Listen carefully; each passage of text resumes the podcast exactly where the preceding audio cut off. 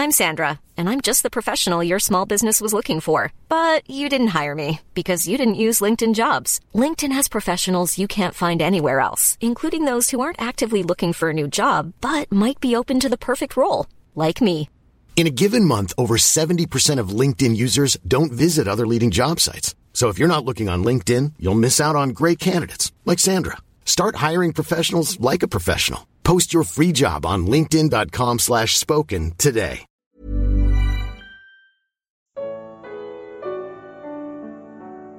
Todas as Escrituras. Evangelho de Lucas. Comentário de Mari Persona. Os discípulos a caminho de Emaús são repreendidos por serem lerdos em crer no que diziam as Escrituras. Ele lhes disse: Como vocês custam a entender e como demoram a crer em tudo o que os profetas falaram? Não devia o Cristo sofrer estas coisas para entrar na sua glória? E começando por Moisés e todos os profetas, explicou-lhes o que constava a respeito dele em todas as Escrituras. Lucas 24, versículo 25. O tema principal do Antigo Testamento é Cristo, o Cordeiro que viria morrer no lugar do pecador, ressuscitar e entrar na sua glória. O tema do Novo Testamento é o mesmo Cristo, que agora já veio e cumpriu a obra que havia sido pronunciada no Jardim do Éden, quando, quando Deus sacrificou um animal inocente para cobrir com a sua pele a nudez de Adão e Eva. No passado, uma pessoa devia crer no Cordeiro que Deus iria providenciar. Hoje você é salvo crendo no Cordeiro que Deus já providenciou. Quando Jesus começa por Moisés e todos os profetas para explicar o que tinha sido escrito de si mesmo, ele está incluindo todas as escrituras de Gênesis a Malaquias. Alguém que diz crer apenas nos evangelhos ou nas palavras de Jesus hoje, e não no Antigo Testamento, certamente não percebeu que ele está aqui autenticando tudo o que foi escrito, inclusive aquelas passagens que muitos consideram desagradáveis ou politicamente incorretas, segundo os costumes da civilização moderna. Lembre-se de que, ainda que nós não sejamos capazes de compreender o que Deus disse e o que Deus fez no Antigo Testamento, ainda assim, Ele é Deus. E ainda assim, a Sua palavra é verdade. Sempre que nós duvidarmos dele, estaremos errando, por mais que a lógica e o bom senso queiram nos dizer que, essa, uh, que é a sabedoria humana que deve prevalecer. Não. Os homens têm suas próprias maneiras de enxergar as coisas por desconhecerem os propósitos de Deus e se colocarem como centro do universo. É por isso que Jesus repreende os fariseus por sua incredulidade no capítulo 5 do Evangelho de João. Como vocês podem crer se aceitam glória uns dos outros, mas não procuram a glória que vem do, do, Deus único? Contudo, não pensem que eu os acusarei perante o Pai. Quem os acusa é Moisés, em quem estão as suas esperanças. Se vocês crescem em Moisés, creriam em mim, pois ele escreveu a meu respeito. Visto, porém, que não creem no que ele escreveu, como crerão no que eu digo? Isso disse Jesus em João 5, 44, 44 a 47. O conhecimento e a apreciação de Cristo começam quando ele nos abre as Escrituras. Com os discípulos no caminho de Emaús, Jesus não traz novas revelações, mas fala do que já fora revelado antes. E começando por Moisés e todos os profetas, explicou-lhes o que constava a respeito dele em todas as Escrituras. Delas, das Escrituras, os discípulos comentariam mais tarde, dizendo: Não estavam ardendo os nossos corações dentro de nós enquanto ele nos falava no caminho e nos expunha as Escrituras? Isso está em Lucas 24, 27 a 32. A fé cristã não existe independentemente das Escrituras. Não. Você não pode criar um Jesus segundo os seus próprios caprichos, como muitas religiões fazem. Ou você crê naquele que é revelado na Bíblia, ou você não crê em Jesus de maneira alguma. Pessoas insatisfeitas com as Escrituras correm atrás de fábulas profanas e velhas, mas o Espírito diz claramente que nos últimos tempos alguns abandonarão a fé e seguirão espíritos enganadores e doutrinas de demônios. Tais ensinamentos vêm de homens hipócritas e mentirosos que têm a consciência cauterizada Isso está em 1 Timóteo capítulo 4, versículos 1 ao 2 e versículo 7. Três coisas são abertas aos discípulos agora: as Escrituras, os olhos e o entendimento. As Escrituras são o ponto de partida para se conhecer a Cristo. Sempre que o Senhor abre as Escrituras a alguém, passa a existir nesse coração o desejo de querer mais e de não perder a companhia de Jesus. Isto é o que distingue um verdadeiro crente de um mero religioso. Fique conosco, é a reação dos discípulos ao chegarem a Emaús, quando o Senhor parece querer seguir adiante sozinho. São eles que convidam Jesus a entrar e ficar, não o contrário. Quando as Escrituras fazem arder o seu coração, o seu maior desejo é que o Senhor fique sempre com você. Então ele entrou para ficar com eles. Quando estava à mesa com eles, tomou o pão, deu graças, partiu e o deu a eles. Então, os olhos deles foram abertos e o reconheceram, e ele desapareceu da vista deles. Isso está em Lucas 24, de 29 a 31. Este ato de intimidade e comunhão faz com que os seus olhos sejam abertos. Mas por que o Senhor desaparece da vista deles? Porque com os olhos da alma abertos, eles não precisarão mais ver para crer. Eles poderão continuar desfrutando do Senhor e da Sua presença, mesmo durante a sua ausência, a qual já dura mais de dois mil anos.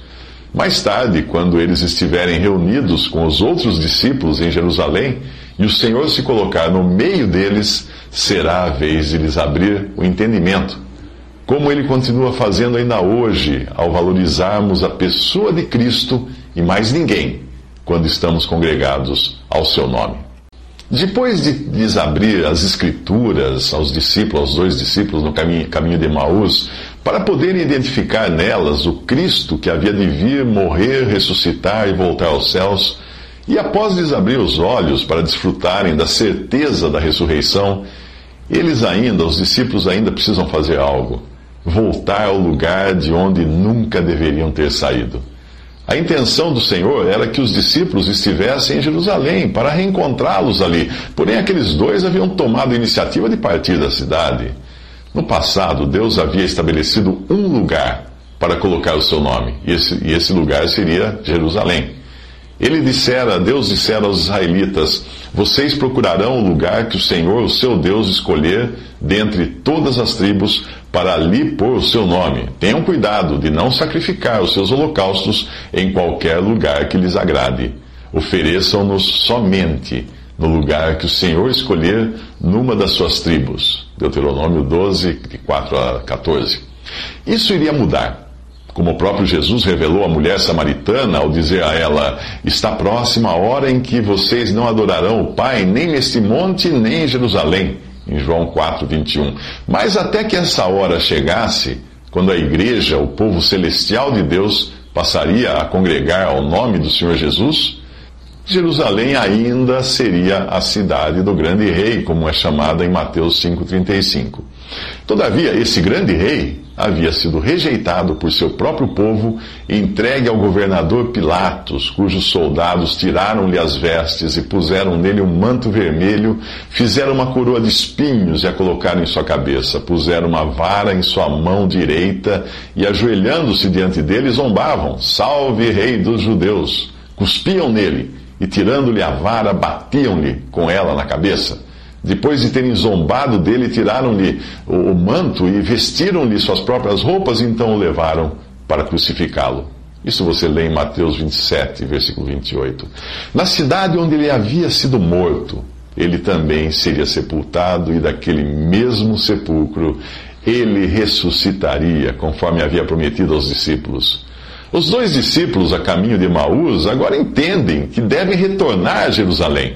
Levantaram-se e voltaram imediatamente para Jerusalém, e ali encontraram os onze e os que estavam com eles reunidos, que diziam: É verdade, o Senhor ressuscitou e apareceu a Simão. Então os dois contaram o que tinha acontecido no caminho e como Jesus fora reconhecido por eles quando partia o pão. Lucas 24, 33 a 35. Agora estão todos ali, e só falta um: o próprio Senhor no meio deles. E é isto que eles estão prestes a testemunhar. Os discípulos que retornaram de Emaús ainda falavam do seu encontro com o Senhor quando o próprio Jesus apresentou-se entre eles e lhes disse: Paz seja com vocês. Eles ficaram assustados e com medo, pensando que estavam vendo um espírito.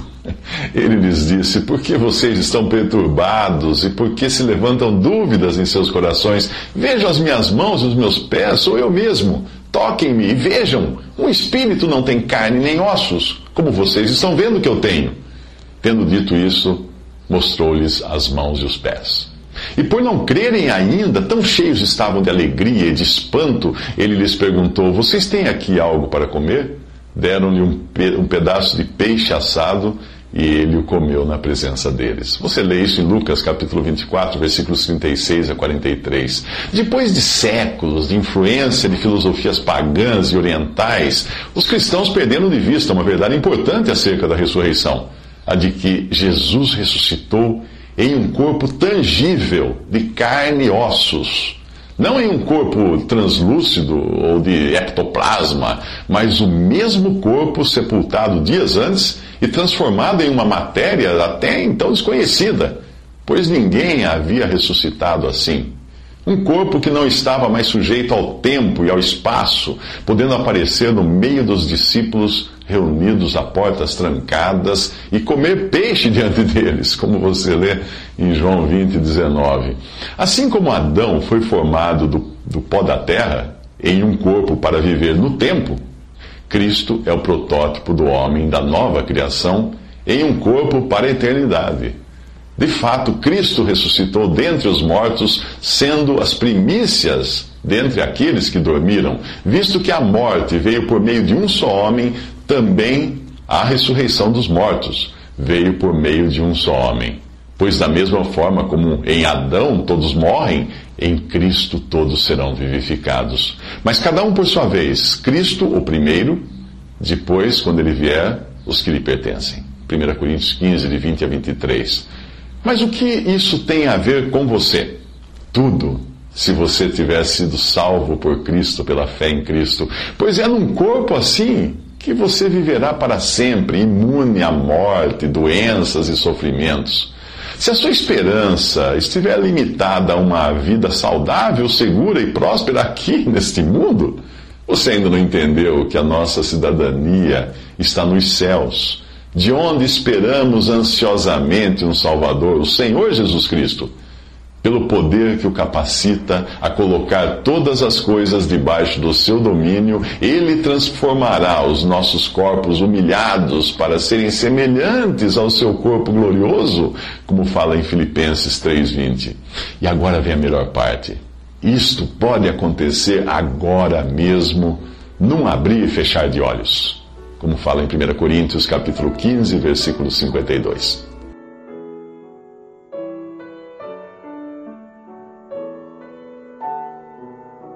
Visite respondi.com.br. Visite também 3minutos.net.